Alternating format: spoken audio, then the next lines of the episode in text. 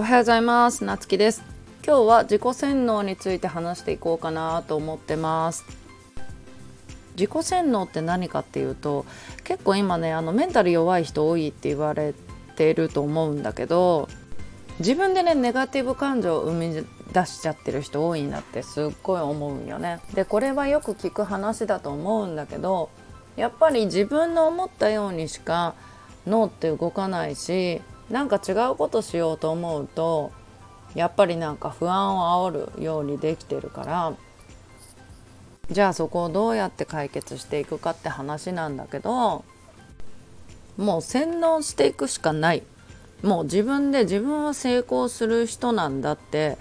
洗脳していくしかないと思っとるんよね。うちも昔はもともとすっごいネガティブで自分なんかダメだとかもう何やっても成功する気しないって感じだったけどやっぱりめちゃくちゃ苦労してたしね。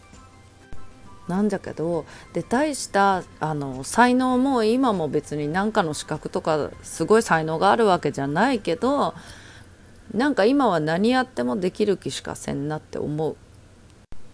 そうやって自分を洗脳しとるんかもしれんし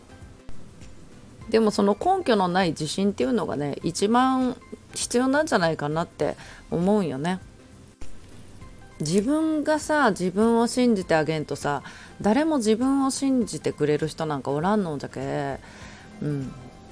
自分を信じてっていうよりかは自分は絶対成功するんだってもう洗脳していくそしたらなんか自分の行動も変わっていくし前向きにもなっていく